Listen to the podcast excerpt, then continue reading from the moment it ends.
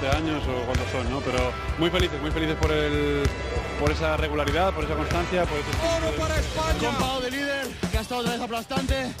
Y los demás sumando granitos de arena. Hemos todo el baloncesto, pero hemos ganado. La lleva Ana Cruz, línea divisoria, va a lanzar. ¡Dentro! ¡Dentro! ¡Dentro! ¡Dentro! Se me ha parecido la Virgen y, y nada, muy contenta. Me volví loco el primer día que pisé la cancha, no me volví loco. Dije que venía esto, la puta. Lo dije, ¿eh? Dije que venía esto.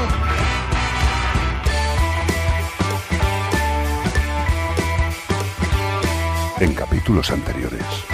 He tenido suerte de estar en un equipo que hemos podido ganar todo. Y eso es, es que eso es lo que pasa, que ganarlo aquí es lo que yo digo, ganarlo en la peña es que sienta mucho mejor. Los presentes que habían estado aquí han sido triturados. El título hay que ponerlo como un, como un hito bueno, pues histórico de culminación de lo que es un proyecto. ¿no? Si el canon está perdido tantos años, ha sido por la connivencia de la Federación y del Consejo Superior de Deportes.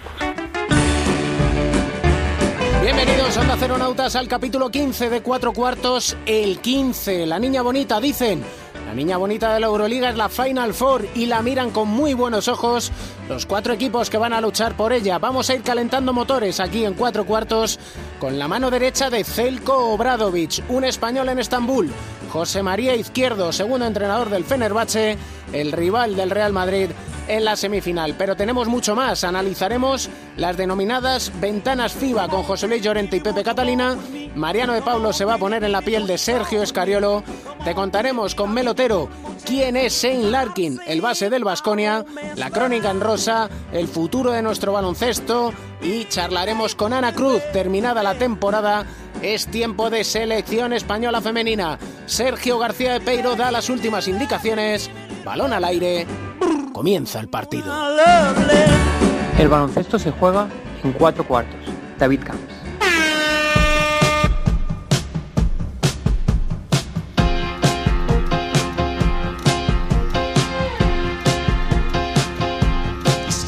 Si digo que ha nacido en Badalona, pues ya podemos intuir la pasión que siente nuestro protagonista por el baloncesto. Si decimos que buena parte de su vida la ha pasado junto a Zelko Obradovic, pues ahí ya podemos intuir cuánto sabe de baloncesto. Y si decimos que incluso el maestro Obradovic, después de unos cuantos años, le llamó para ser ayudante en el Fenerbahce, podemos decir que es uno de nuestros grandes entrenadores.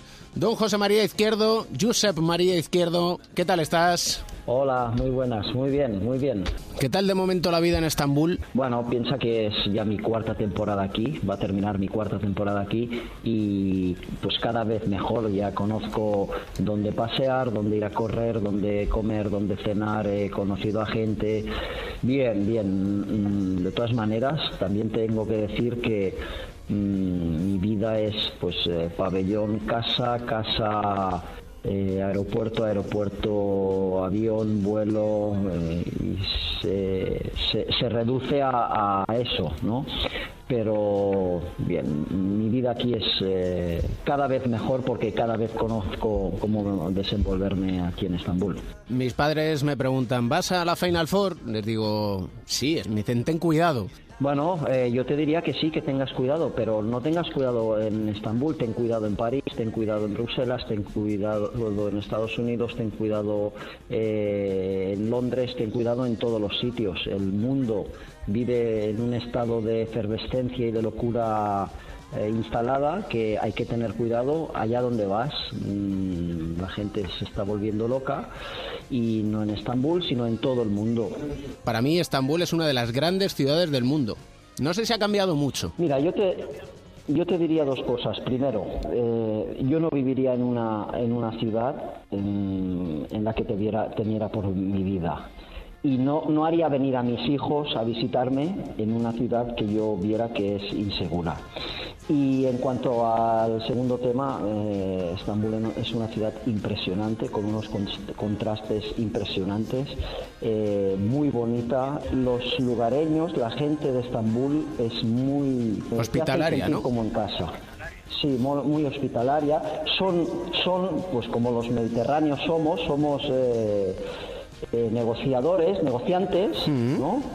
Pero y si pueden pues te van a vender eh, lo que sea porque es su manera de vivir. Cambiando el escenario son las mismas semifinales que se dieron aquí en la Final Four de Madrid. Lo que cambia es, es el escenario y sobre todo que nosotros tenemos dos años más de experiencia, que es, es muy importante. Mm, bueno, pues será la primera Final Four de Fenerbahce, Real Madrid nos arrasó en las semifinales y ahora tenemos dos años más de experiencia. Ojalá sepamos utilizarlo. ¿Tanto se nota? ¿La experiencia tanto afecta Sí. en una Final Four? Sí, sí, sí, sí. Bueno, en- no, no en una Final Four, en cualquier aspecto de la vida. Mm, Si tú, voy a poner un ejemplo tonto, si tú vas a comprar un coche y tienes 18 años, puedes comprarlo, pero segunda, seguramente el vendedor te dará la vuelta. Si tienes 25 años será diferente y si tienes 47, pues seguramente eres tú el que le das la vuelta al vendedor. Pues esto es lo mismo, Mm, teniendo en cuenta pues que un jugador tiene eh, 10 años de vida deportiva, por, por hacer números redondos, no es lo mismo llegar la primera vez que llegar la tercera vez. Ya sabes, pues eh, manejar los tiempos, manejar la presión, entiendes lo que significa jugar una Final Four para ti mismo, para el club pa- para el que trabajas y para la afición eh, que te apoya. Entonces es, es un tema eh, que da una cierta ventaja. ¿Y jugar en casa también?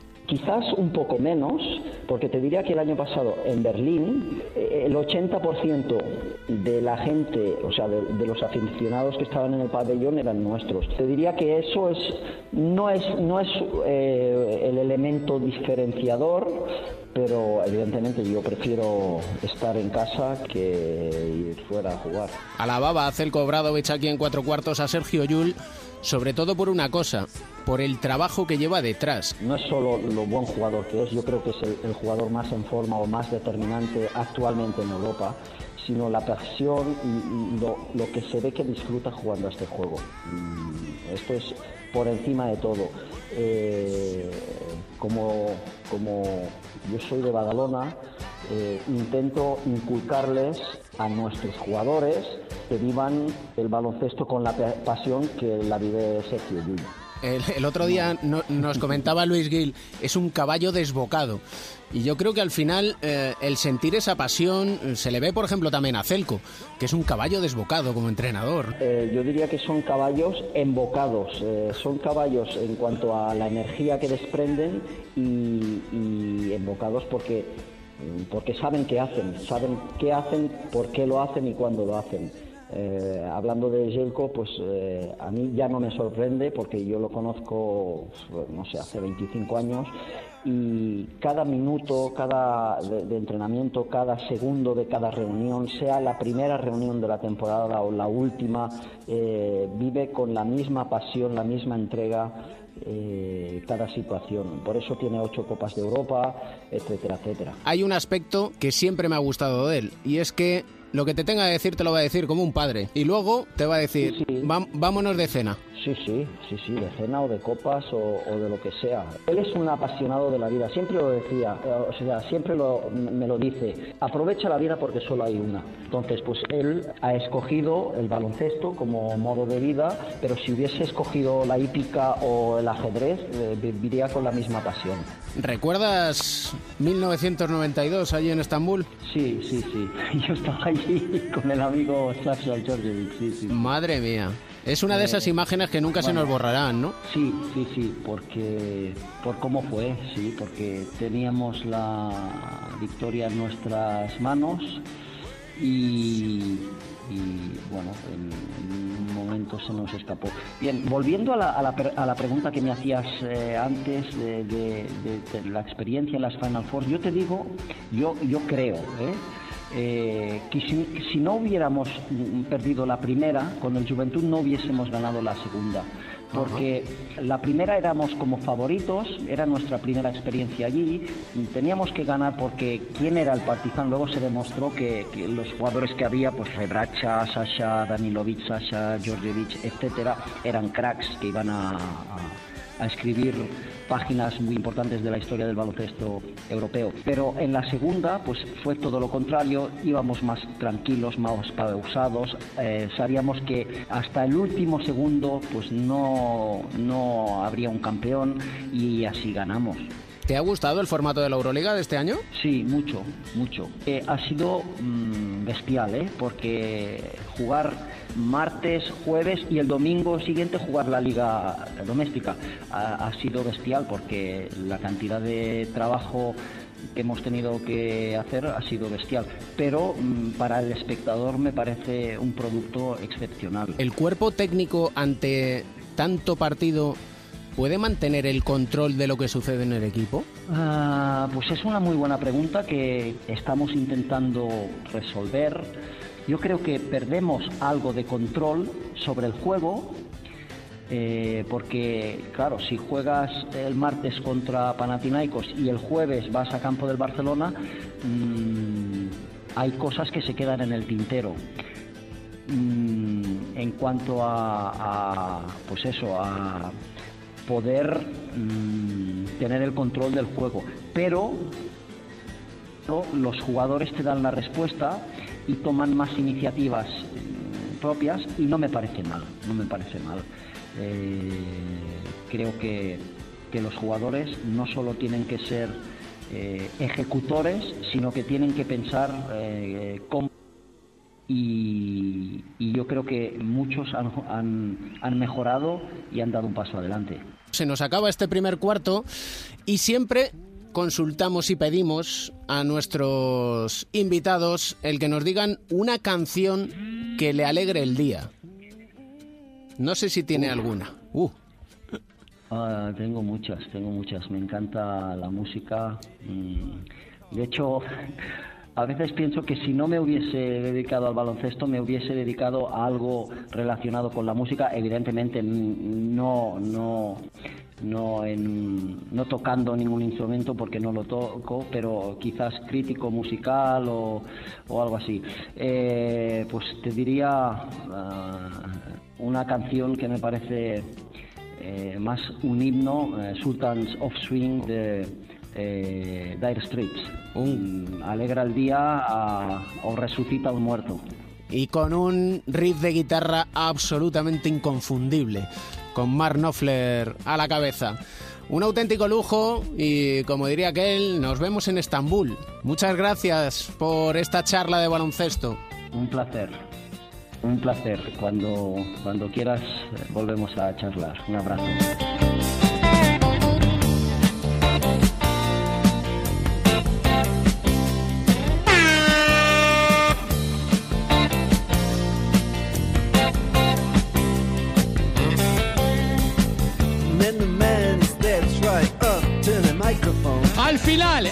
Fernando Bues Arena, Basconia 75 con 24 puntos del Arkin, Unicaja 79 con 17 de Nedovic. No te digo nada cómo se pone la cosa, con el Real Madrid sí. líder 23, 22 el Valencia segundo, Basconia queda tercero con 21, Barcelona con 21, Iberostar con 20, Herbalife con 20 y con 20 también Unicaja. We are the Sultans. We are the Sultans.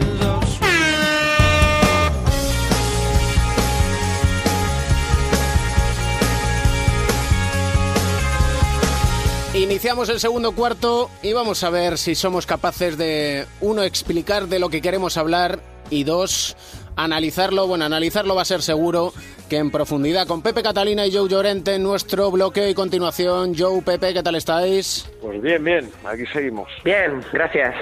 Seis ventanas y dos fases hacia la Copa del Mundo 2019. No es que estemos construyendo ahora mismo una mansión en el baloncesto, sino que la FIBA ha decidido que vuelvan las ventanas para las selecciones, como ocurre, por ejemplo, en el fútbol y sus fases de clasificación. Y el caso es que España ha quedado encuadrada en el grupo A junto a Eslovenia, a Montenegro y a una selección que tiene que llegar de la fase de clasificación. Pero lo primero, ¿qué os parece esto?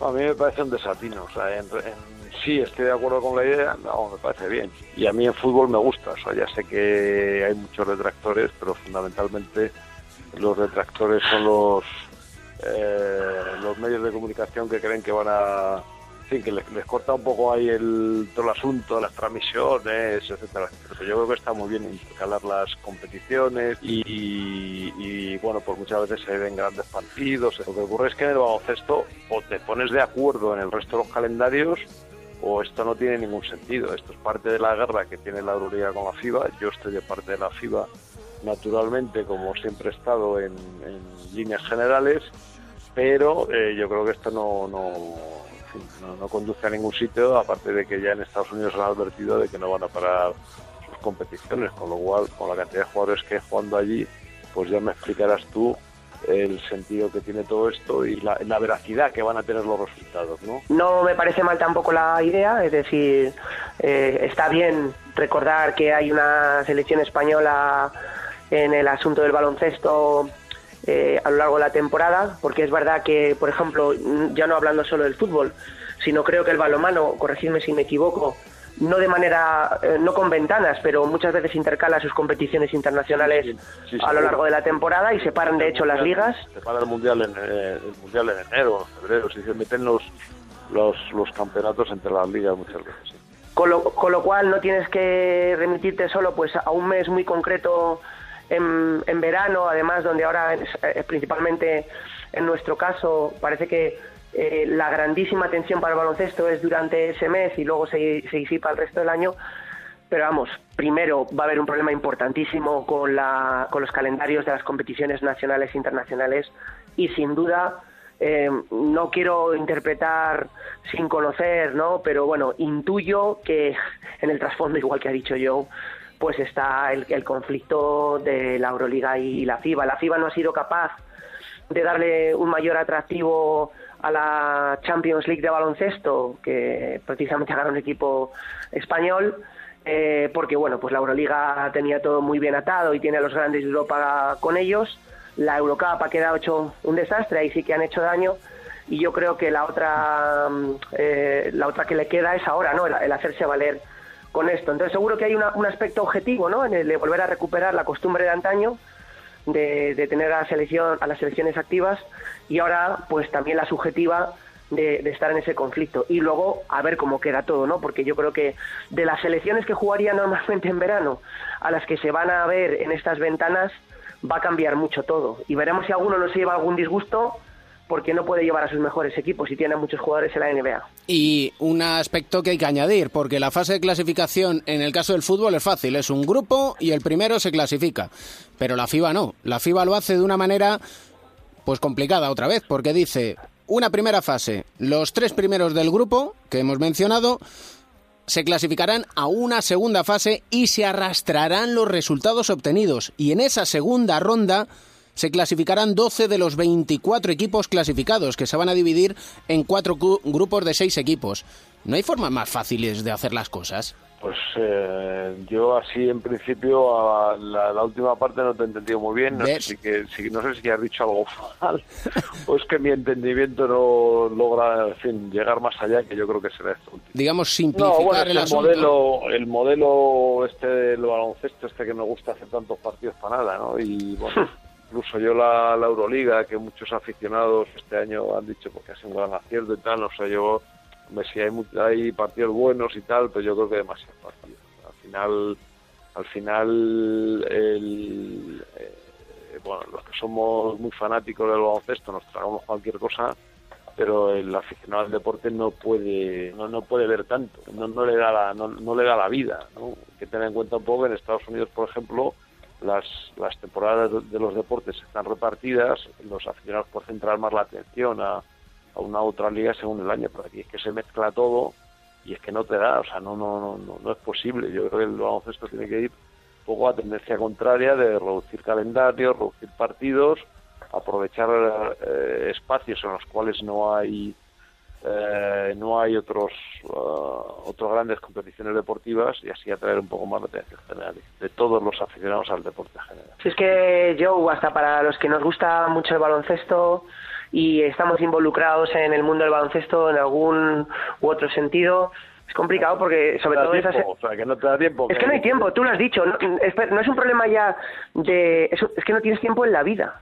O sea, no O sea, tienes tiempo en la vida, exactamente. O sea, que, que, se- que ahora que quiera la primera comunión del sobrino y estas cosas. Entonces Pero no es- incluso aun siendo incluso aun siendo una persona que no tuviera eh, compromisos familiares que aun siendo una persona soltera eh, eh, sin hijos eh, que, que viviera solo es que es muy complicado y sobre todo ya aparte del seguimiento es la asimilación porque tú de repente has visto jugar al Real Madrid, voy a poner este ejemplo, eh, has, visto jugar al Real Madrid un partido el domingo de Liga CB, el martes otro de Euroliga, el jueves otro de Euroliga y otro de ACB, es que a nivel de asimilación, mira, como bien dice mi mujer, lo poco agrada y lo mucho cansa, es que al final no lo disfrutas, no lo disfrutas, porque... La simplicidad en, en Europa lo tenemos bastante asimilado. O sea, to- todas las competiciones, sobre todo el fútbol, que es- el deporte que más se ve y que más notoriedad tiene, es, es muy sencillo. Eh, en la Champions los partidos son a la misma hora, etcétera. Y todo esto facilita mucho. De todas formas, y para terminar, pues ya se nos está agotando el tiempo, a mí sí me, sí me gustaría decir, en relación a las ventanas, que por desgracia este es un episodio más de todas las desavenencias que ha habido desde hace ya 30 años o 20 o 20 y tantos años en el mundo del baloncesto, que lo único que, que están haciendo es daño, daño a este deporte. Pero en fin, yo hacer un llamamiento, aunque sé que es inútil, a todos los responsables del deporte del baloncesto para que se pongan un poco de acuerdo. Ocho grupos de cuatro equipos clasifican tres en una primera fase. Se pasa a una segunda fase con cuatro grupos de seis equipos que clasifican tres de cada grupo. En fin, que soltero, como decía Pepe, sin hijos, sin amigos. Incluso David, y perdona que, que me alargue, estoy hablando de personas ya, digamos, en, en edad eh, más adulta, pero es que yo creo ni para los estudiantes de instituto, ni del colegio, ni los universitarios. O sea, es que al final es la carrera o seguir las competiciones.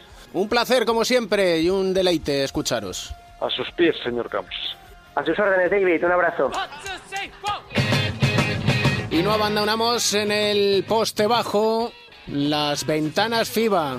Nuestro entrenador, coach Mariana de Pablos, ¿qué tal estás? ¿Qué tal, David? ¿Cómo estamos? Pues aquí dándole vueltas a las ventanas FIBA, ya has podido comprobar que Pepe Catalina y José Luis Llorente solicitan unión en el baloncesto y que esto es un sinsentido, pero como de momento solo esto es un llamamiento, podemos intentar jugar a ser Sergio Escariolo, a lo mejor, ¿no? Bueno, pues no, no está mal el juego, ¿verdad? Seleccionador español. Pues sí, en eso estamos. He estado pensando un poco sobre cuál podría ser nuestra selección para, para estas ventanas para estas ventanas FIBA, ¿no? Me salen nombres, bueno, yo creo en el puesto de base no, no andamos del todo mal, ¿no? Pensando que, que Sergio Yul, pues igual tiene que reciclarse en la selección, pensando que cuando están Sergio Rodríguez y Ricky Rubio, él asume más la posición de escolta. Eh, en estas ventanas FIBA yo creo que, que se le necesita más como, como director de juego, ¿no? Podría estar acompañado por Guillem Vives y Alberto Díaz. Bueno, por fuera habría que recurrir a viejos guerreros, ¿no? No sé cómo estarán sus ánimos y su cuerpo para acudir a la selección después de tanto descarte, ¿no? Pero bueno, gente como Fernando Sanameterio, Rafa Martínez, Pablo Rivas, Joan Sastre, ¿no? Pues serían candidatos claros a formar parte de esa selección, ¿no? Eh, incluso, bueno, pues otros jugadores jóvenes con, con trayectoria en, categorías de formación de la selección nacional, como Jaime Fernández, que últimamente está en buen momento, pues serían candidatos, ¿no? Y por dentro es donde creo que tenemos algo más de problema, no sé cómo lo ves David, ¿no? Yo creo Pues que Víctor Claver, el siempre discutido Víctor Claver... eh, Un fijo. sería un fijo ¿no? en la posición de cuatro. Para mí un fijo en ventanas FIBA y, y- y que creo que hay que valorarle bastante más de lo que se hace es eh, Carlos Suárez. Yo creo que, que su temporada merece que, que se le valore su nivel de competitividad y de compromiso y cómo está ayudando a Unicaja a convertirse en un equipazo. Yo creo que en la posición, en ese reciclaje en su trayectoria, en la posición de cuatro, pues también sería un fijo. Y bueno, por dentro, claro, a priori, pues uno de los fijos también es Fran Vázquez, ¿no? Pero ya sabemos ahí que su relación con la selección nacional no es del todo clara, ¿no? Podría estar Piero Oriola, otro jugador que, que ha tenido una buena evolución y que te puede hacer el 4 y el 5. Y bueno, ha pensado que, como guiño al futuro y un jugador que también está dando un paso adelante este año, pues, pues bueno, quizá completaría el equipo y Limane Diop, ¿no? El jugador de, de Vasconia. Al final no queda un equipo tan tan poco apañado como, como podíamos pensar, ¿no? Tenemos mucha presencia en la NBA, pero este podría ser un equipo competitivo, ¿no? Yo creo que, bueno, eh, por lo menos para, para competir con, con muchos rivales, aunque es cierto hay que asumirlo que, que también con, con, posibilidades de perder con muchos de ellos. ¿no? Y sobre todo habrá que esperar que los equipos de la Liga Endesa den oportunidades a nuestros jóvenes valores. Me viene a la cabeza Alberto Abalde, Santi Justa, Alex Suárez, así por decir tres, abuela pluma. Luego seguro que hay muchos más. Lo va a tener difícil Sergio Escariolo, pero aquí le hemos intentado dar unas pequeñas pistas que no están nunca de más. Muchas gracias, Mariano. Muy bien, David, hasta otra.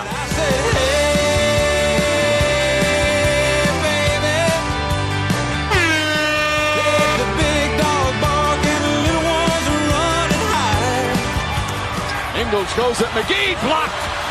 Rejected off the glass. Here comes Curry. Curry steps into a three-pointer, puts it in.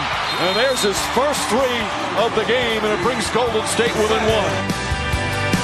So come on now.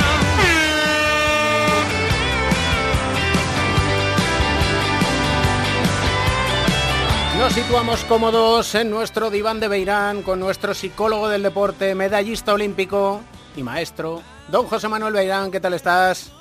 Hola, David, muy bien. Encantado de estar otra semana más aquí. Eh, habíamos hecho un pequeño alto en el camino, que decía el maestro José María García, en el asunto de los padres. Para hablar de los tiros libres con LeBron James, vamos a volver otra vez a los papás, ¿no crees? Sí, es un tema suficientemente importante, sí. Dentro de las muchas ramificaciones que tiene, vamos a enfocar este asunto en la relación padres-entrenadores. Mira, como creo que, que, comenté yo la última vez, lo importante en, en el desarrollo deportivo de, de, los jóvenes, de los niños, es que todos los que estamos alrededor de ellos rendemos en la misma dirección, pero sabiendo que cada uno tiene un papel diferente. Uh -huh. Entonces los padres tienen un papel insustituible, por cierto, el único que es insustituible de los padres, pero luego están entrenadores, técnicos hay alrededor, pues, por supuesto profesores, amigos también, compañeros, pero después de los padres, el entrenador yo creo que es la figura que más puede influir en, en, los jóvenes. Todos tenemos un, como decimos, un seleccionador dentro, pues al final todos los padres tienen un entrenador dentro, ¿no? Sí, cada vez se entiende más, cada vez los padres entienden más del deporte que hacen sus hijos, tienen más tiempo libre, ven los entrenamientos, lo siguen mucho más, siguen ese deporte, incluso hay muchos padres que no conocían el deporte hasta que sus hijos empiezan a practicarlo, pero a partir de ese momento eh, se consideran expertos porque ven mucho de ese deporte o leen mucho en, la prensa deportiva o ven la televisión. Eso no quiere decir que sean expertos, incluso podrían llegar a ser expertos en ese deporte, pero eso no quiere decir que sean, que puedan ser los entrenadores de sus hijos. Eh, siempre serán sus padres. Incluso fíjate, hay casos, eh, yo he visto casos en los que el, entre, el, el padre de un jugador pues sabe bastante más baloncesto que el entrenador de su hijo porque a lo mejor es un exjugador, porque es un entrenador de alto nivel y sabe más que el entrenador de sus hijos pequeños que a lo mejor tiene 18 o 20 años. Pero la figura de entrenador solo es el entrenador, no es el padre. Y es una figura tan importante que lo mejor que pueden hacer los padres es dejar que trabajen, dejarles, que eh, confiar en ellos y dejar que trabajen por su cuenta. Por supuesto, no aceptar todo. Tú tienes el, tú puedes seguir cómo es la carrera de tu hijo, tú quieres, además te gusta ver cómo le están enseñando, cuáles son los valores que le están transmitiendo y tienes todo el derecho del mundo a hacerlo. Pero no puedes esperar que acabe la temporada, puedes ir a hablar con el entrenador, no después de los partidos, nunca delante de, de tu hijo, pero puedes intentar cambiar eso, pero no de repente no darle la razón al niño y sobre todo tener, tener en cuenta que la figura de entrenador, sepa lo que sepa, es fundamental para el desarrollo, para la formación de, de los niños. Por hacer un caso práctico, una especie de psicodrama que diríamos, eh, tú eres el psicólogo y yo ahora me pongo en el papel del padre. Me estás explicando que el entrenador tiene una función, que el padre tiene otra, pero yo te digo, perdona, pero es que yo sé mucho de baloncesto y es que este es mi hijo. ¿Cómo, cómo, cómo que no entre yo en ello? Pues lo primero que tienes que hacer es no enfrentarte a él, ver que, en qué tiene razón, y hay una cosa en la que tiene razón, es su hijo. Y el que tiene más interés de todo el mundo en que todo le vaya bien es a él. Lo que pasa es que a veces hay que explicarle que con la mejor intención del mundo no, no, no vale, hace falta algo más que eso. Y que hay unas figuras, unas figuras de autoridad, que es el entrenador, que es el árbitro, que es el profesor del colegio, que, son figuras que si lo que hacemos es enfrentar a los niños a esas figuras, o sea, diciendo tu entrenador no tiene ni idea, o el árbitro se equivoca continuamente, o tu profesor te tiene manías, y al final le damos la razón en eso, incluso aunque alguna vez pudiera tener algo de razón, ¿eh? pero si le damos la razón, lo que le estamos diciendo es que esas figuras de autoridad no tienen importancia, que, que, que se la puede saltar. Entonces luego no te puede extrañar que dos o tres años más tarde, cuando vayas a hablar a tu hijo, un día te diga, cállate que no tienes ni idea, porque tú le has enseñado a no respetar esas figuras y por supuesto la figura más importante para un niño es su padre, pero le estás enseñando a través de las otras figuras que no le respetan. Creo que a los, niños hay que tratarles con el mismo respeto que si fueran mayores, que no se les puede tratar como si fueran profesionales, porque no tiene nada que ver los objetivos del deporte profesional con los objetivos del deporte de formación es totalmente distinto y hay muchos entrenadores que no lo consideran así. Creen que lo importante es ganar eh, a cualquier precio. Eso de que somos ganadores y tenemos que ganar como sea. No, como sea no hay que ganar. No es así como se, se enseña. Hay que ganar, hay que esforzarse al máximo, pero no es ganar como sea. Es una enseñanza continua. Sí, así es como se, se aprende con el ejemplo. Se aprende mucho más con lo que ves que con lo que oyes. Tú puedes decir muchas cosas, tú puedes eh, estar diciendo a los jugadores como padre o como entrenador, eh, tener control, estar tranquilos, que si tú lo estás diciendo a gritos y sin ningún control, lo que le estás transmitiendo no es tranquilidad, sino todo lo contrario. es mucho más, más importante lo que haces que lo que dices. La, la buena noticia es que no es incompatible que se forme a los deportistas como personas, no hay que elegir entre estudios o formación personal o una carrera deportiva, sino todo lo contrario. Cuanto más formado esté, cuanto más desarrollo intelectu intelectual tenga, más se esfuerce en los estudios, será mejor deportista. Podemos ver deportistas a lo mejor que dicen, bueno, pues si es que este deportista es eh, no puede ni hablar, no sabe ni hablar y tal. Es que yo creo que ese deportista, si además estuviera un poco más formado, sería además un poco mejor. Y en esas estamos nosotros también, formándonos con este de Iván de Beirán. Un auténtico placer siempre, maestro. Igualmente, para mí también.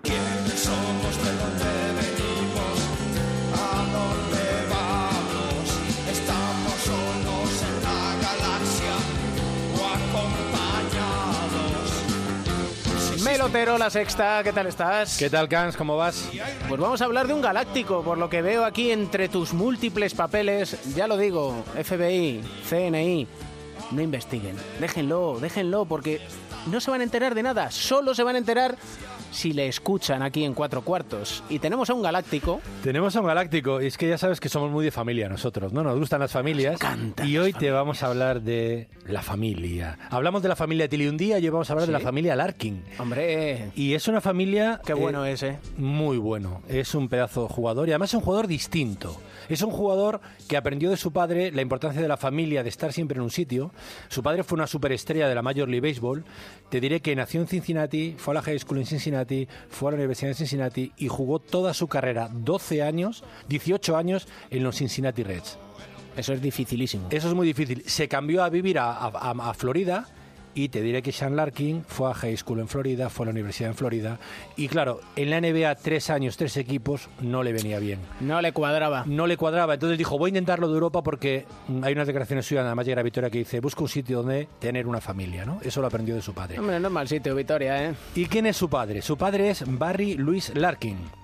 12 veces All-Star de la Major League Baseball, campeón en el 90, 18 años en la liga, 3 guantes de oro, 9 guantes de plata, una vez MVP, tiene el número 11 retirado y forma parte del Hall of Fame de la Major League Baseball. Es una super leyenda del béisbol americano. Lo de guantes de oro es como decir que te han dado el trofeo al mejor jugador de la, Pa- de la liga. parecido. Él jugaba en una posición, la posición más difícil, short pass creo que se llama, está en- entre la segunda y la tercera base, y, y ahí era el mejor, era indudablemente el mejor. Te diría que era tan famoso que un bar muy famoso, el Isis, de Isis, de Cincinnati, hizo un sándwich, el Barry Larkin Triple Play.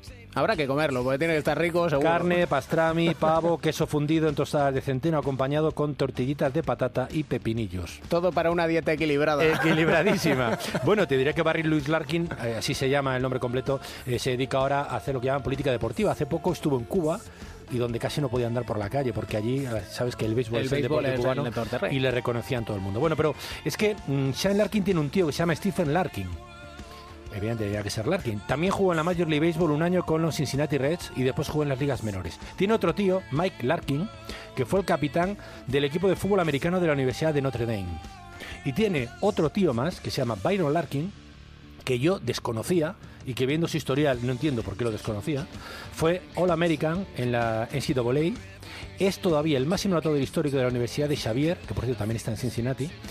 Eh, y es el 23 máximo anotador de la liga universitaria. Es decir, que ha tenido en su familia jugadores de béisbol, de fútbol americano y de baloncesto. Sí, sí, pero además de categoría All-Star. Pero veo el árbol genealógico. Que esto ahí, sigue, ¿eh? Y esto sigue, esto no para. Esto sigue. Su madre se llama Lisa, Lisa Larkin, era, dice su padre Barry que era una gran bailarina. Y te diré que Shannon Larkin tiene dos hermanas, Brielle de Sí y Simber. Las dos son estrellas del lacrosse, ese deporte que se juega como una especie de, de red de cazamariposas que es muy peculiar. Es muy típico de la Archimedes Me estás americana. descubriendo es un, un deporte, es un deporte dicen que de las élites americanas, ¿no? Con todo esto, te voy a pedir dos cosas. Uno, que me expliques algún día las reglas del béisbol, porque no me entero de nada. Y dos, el lacrosse.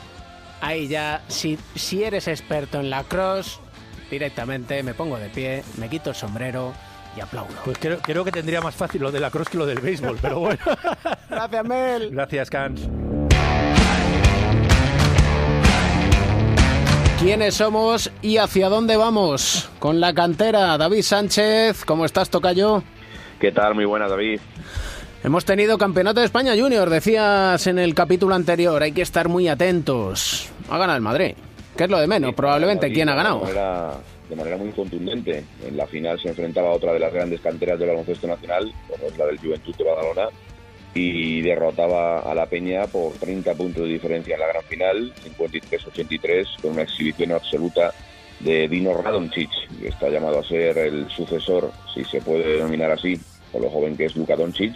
Pues aquí tenemos al montenegrino, que es la gran perla de la cantera del Real Madrid, si exceptuamos lógicamente a, a Luka Doncic y bueno pues eh, volvió a dar una exhibición en un campeonato de España de categorías inferiores de baloncesto con 25 de valoración en la gran final, 19 puntos, 7 rebotes, 5 asistencias y además con una sensación pues de absoluto dominio de todas las facetas del juego y siendo pues el MVP de, del, eh, la final del Campeonato de España Junior que se ha celebrado en Bilbao y bueno pues haciendo un auténtico partidazo en esa gran final frente al Juventud de Badalona y también en las semifinales donde el Real Madrid se enfrentaba al Fútbol Club Barcelona Lasa le derrotaba por tan solo dos puntos en esa semifinal 53-55 y también fue uno de los grandes factores para que el Real Madrid se haya proclamado en Bilbao campeón de España Junior. ¿Qué te ha gustado más? Me ha gustado muchas cosas, me ha gustado mucho el Juventud y luego en el Real Madrid me ha gustado, por ejemplo, eh, un par de jugadores. Salvador fue pues uno de los grandes acompañantes de Radončić en el conjunto madridista, en el equipo de,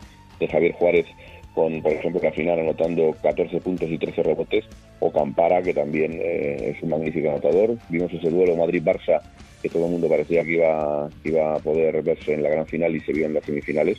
Y como digo, el Juventud eh, ha hecho también un magnífico torneo, aunque en la final no le puso las cosas muy difíciles al Real Madrid con esa victoria por 30 puntos del conjunto de Javier. Tenemos que estar atentos a los Hernán Gómez y no a Billy y a Juancho, sino a la pequeña de la saga. Andrea, que ya está empezando a destacar y a ser uno de los puntales de, del cadete del Movistar Estudiantes, eh, nacida el año 2000, alero, eh, como su hermano Juancho, y ha sido la gran protagonista de la fase final de la categoría cadete femenina que se ha disputado en Madrid. Eh, Rivas Promete salió campeón ante el, ante el Canoe, el Movistar Estudiantes y el Pozuelo, pero la MVP ha sido Andrea eh, Hernán Gómez, que ha hecho un magnífico campeonato, unas medias impresionantes, eh, 18,6 puntos por partido, 18 rebotes y una media de más de 25 puntos de valoración. Una baloncestista absolutamente total, otra gran deportista con el apellido Hernán Gómez y que seguro que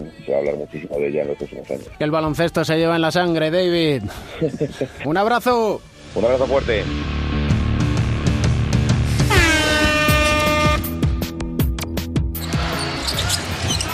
Harden.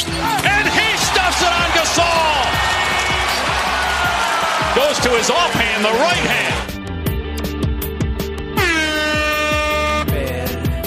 que ya no piensas en mí, que ya no crees en la gente, que tomas pastillas rosas y te has vuelto nihilista. Dice Dorian, ¿ves cómo no piensas en mí? ¿Cómo no vamos a pensar en Ana Cruz?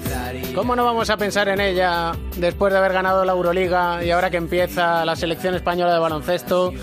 Hola Ana, ¿qué tal estás? Hola, muy bien.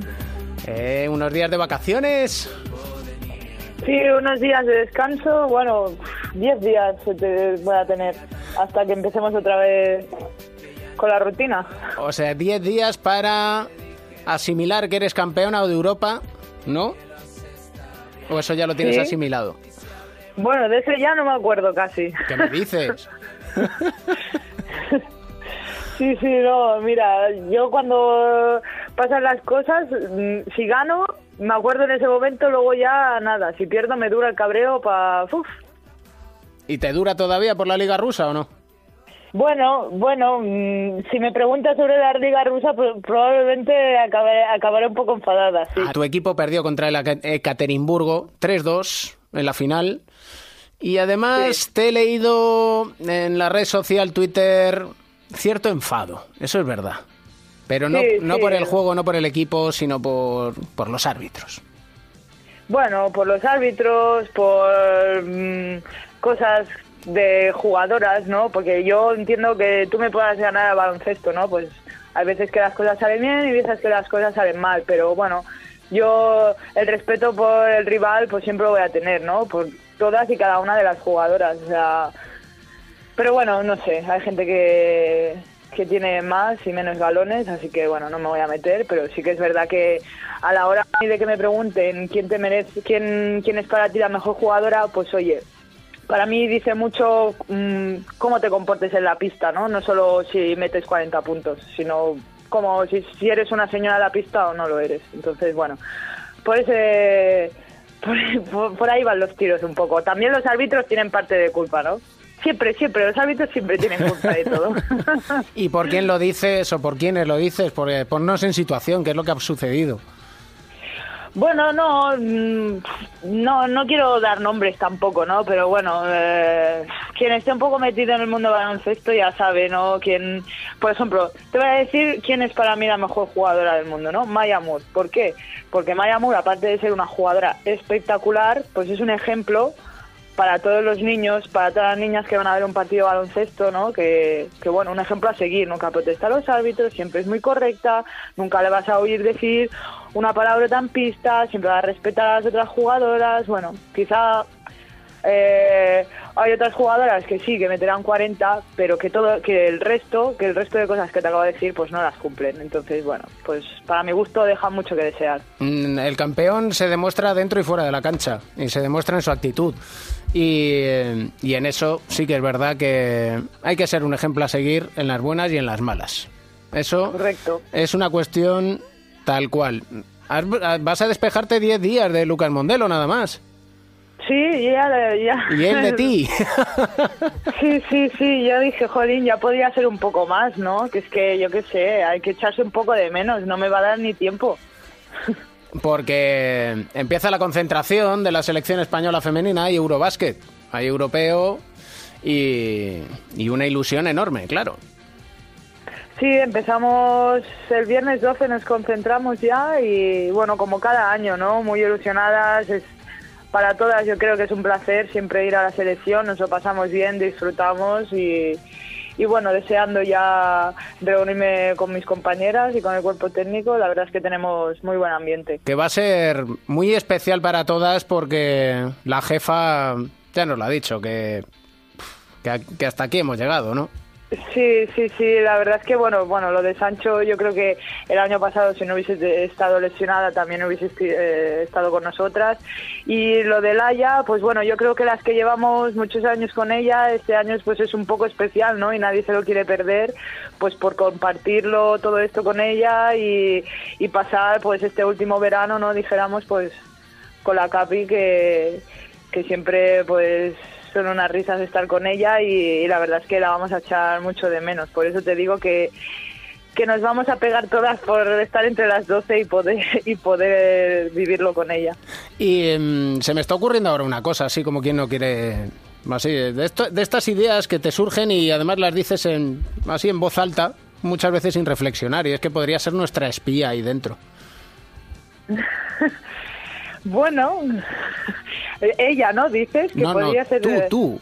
Ah, yo, yo. Claro, el hacer, se me ocurre, el que nos contaras capítulo a capítulo el día a día en la selección. Ahí lo dejo. Bueno, a ver, a ver, hay días, el día a día en la selección.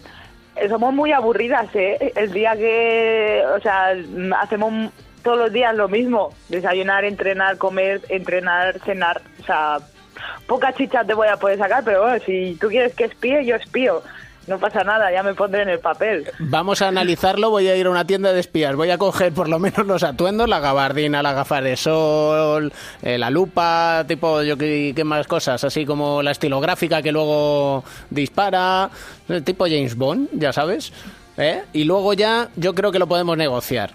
Te invito a un café Vale. y a ver cómo lo negociamos. Venga, sí, mejor me lo vendes en persona, a ver si, a ver si cuela. Ana, muchísimas felicidades por la temporada, porque ha sido extraordinaria. Ganar la Euroliga, pues ahí la tienes, ¿no?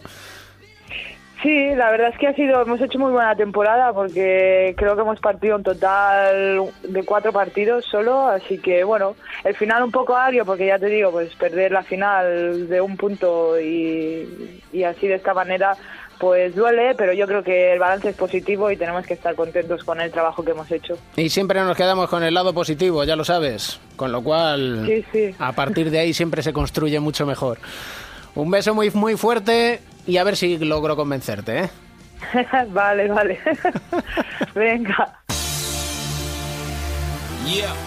Es tiempo para la crónica en rosa. Don Alberto Pereiro, ¿qué tal estás? Don David Camps, ¿qué tal? Muy buenas, pues estoy preocupado. Y yo también. Estoy, Estoy- pero, pero mucho, además, Estoy, ¿eh? además, porque, me genera nervios esta situación, te lo digo de verdad. porque vamos a ver, Cleveland. Sí. Uno piensa en Cleveland y dice, bueno, muchas cosas que hacer, pues no tiene, la verdad. Sí. Eh, sí que puedes ir a ver a los Caps, porque Sí. claro, estando a LeBron. James... Lo único que puedes hacer es ir a The Q, no te da para más. Que bueno, que no es mala cosa, dicho sea de Pero paso. Ohio es justito de, de, de- Pero claro, de lo que sea. ¿sabes? uno piensa en el corazoncito de los jugadores de los Caps y sobre todo en uno de ellos que ya le advirtió en realidad a LeBron James, Sí, a señor, Tristan que no la Thompson, ¿qué haces con Kardashian? ¿Qué haces con la Kardashian? Y, y me preocupa, me preocupa Tristan, porque cuentan que está triste. Bueno, pues eh, vamos a hacer un breve resumen de cómo está la situación. Después de 60 días de relación entre Tristan Thompson y Khloe Kardashian, que ya han sido protagonistas en esta crónica en rosa de cuatro cuartos, se ha acabado la relación, o por lo menos eso parece. Eh, el otro día un medio de comunicación estadounidense desvelaba que eh, Tristan Thompson, debido a eh, varias razones que ahora vamos a, andar, a contar rápidamente, dejaba su relación con Khloe Kardashian para centrarse en los playoffs, cosa que han celebrado tanto los aficionados de los Caps en redes sociales, como los medios de comunicación de Cleveland en redes sociales, como los narradores oficiales de los Cleveland Cavaliers en el Game verdad. Time de la NBA. Así que entre eso y que toda su plantilla estaba a favor de que esa relación con la ex de la Domi de James Harden se rompiese, parece que va bien la cosa. Motivos, oyentes de cuatro cuartos. Anoten por favor por si tienen que romper algún día con su pareja. Olor corporal de la Kardashian. Perdón. Oye, yo, yo leo Sí, sí, todos sí. los motivos que se han dado. Bien. Punto número dos. Que el mote que tuviera Tristan Thompson en el vestuario sea el Kardashian. O sea, Di Kardashian. Punto número tres. Quejas y broncas repetidas de Kyrie Irving y LeBron James a lo largo de estos 60 días de relación, por lo que es imposible que aguantes con una mujer por mucho que lo quieras. Y punto número cuatro. Que LeBron James le habría dicho ya en su día a Tristan Thompson que, a Tristan Thompson que no querría a Khloe Kardashian en el pabellón para los partidos y que el detonante fuese el partido número uno de la serie con Toronto Raptors en casa, donde después de que LeBron le advirtiera que no la quería volver a ver en la grada, la volvió a ver y a raíz de ahí ha venido la bronca. Eso, sumado a que Tristan Thompson está triste y que quería mucho a su novia y que está esperando un hijo de su expareja, parece que tenemos un culebrón del que posiblemente no sea el último día el que vamos a hablar. Pero lo del olor corporal, amigo, a mí me ha dejado. La verdad es que. Sinceramente- Había leído muchas cosas menos esta. Yo, pues, fíjate que podía pensar muchas cosas de la Kardashian, como Pero no dicen allí, ¿no? pero no. Yo pensaba que era una chica aseada con su perfume. Se han, se han criado claro. en, en Beverly Hills, en, en Brentwood, allí tranquilamente en, en California. Allí, la, la- gente huele espectacular. vamos. O sea, La ni veo por donde ahí con qué menos que Aqua. o yo qué sé, Pero vamos, que hay, eh, hay también una sensación de que esto se va a volver a recuperar nada más termine en playoff y que parece que podrían seguir con, con la película, pero entre insultos, advertencias, amenazas, olores corporales y menos de dos meses de relación más un hijo en camino de lo anterior, parece que no anda muy bien la cosa, querido. Veremos a ver si realmente la Kardashian deja a Tristan Thompson. Me comprometo a ver el próximo capítulo del reality para contarlo el, a lo que hemos quedado. la semana que viene. Estaremos atentos. Un abrazo. Un abrazo, chao, chao.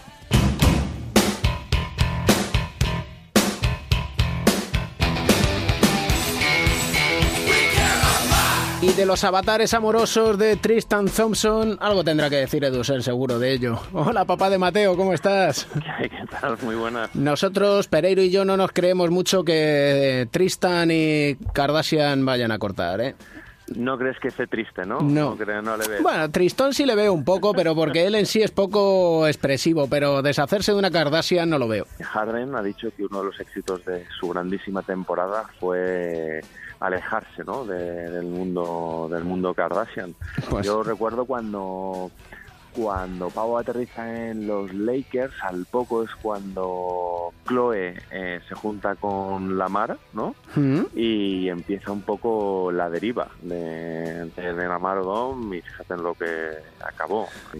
Chloe habló con Lamar y él le prometió que jamás volvería a prostíbulos como ese de Las Vegas. Hablamos de malas influencias, una gran película, por cierto, malas influencias, ha llovido ya un poco de aquella. Y todo esto, la verdad es que no viene a cuento de nuestro protagonista de superación, pero, pero yo sé que a ti te gusta todo este, Sí. todos estos asuntos, El estos salseo, cotilleos, salseo. claro, te gusta la crónica en rosa, claro que no, sí. no seamos puristas. No, No, seamos hombre, puristas. Brandon Roy, este sí que era un purista. Qué mala suerte ha tenido este chico, ¿eh?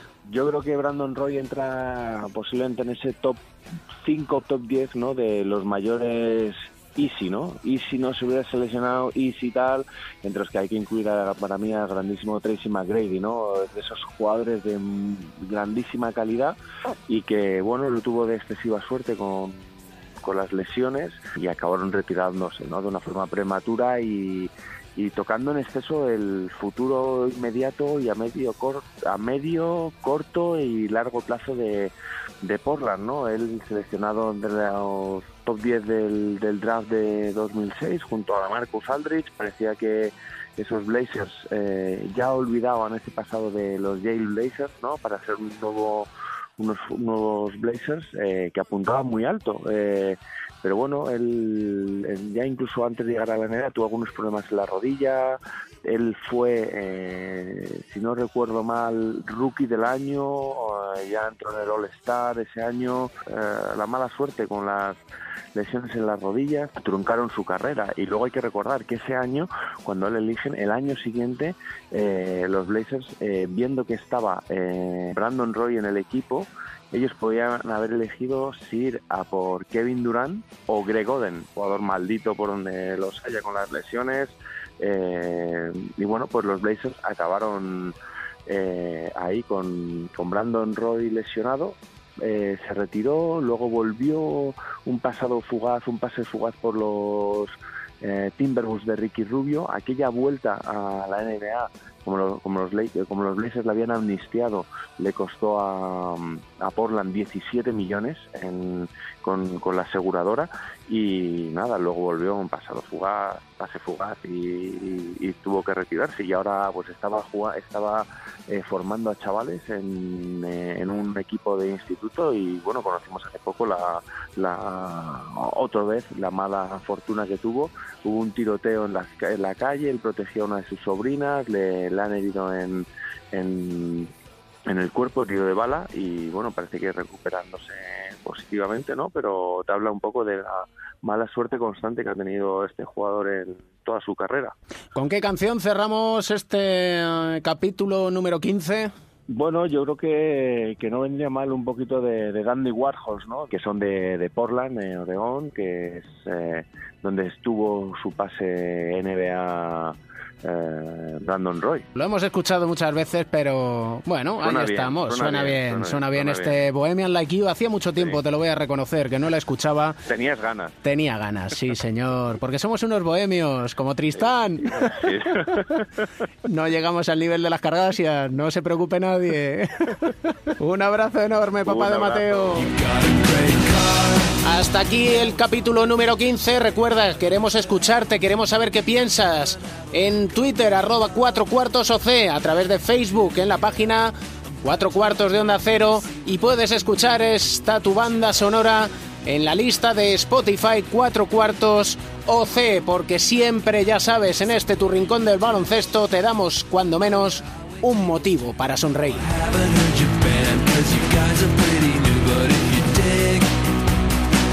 El baloncesto se juega en cuatro cuartos. David Camps.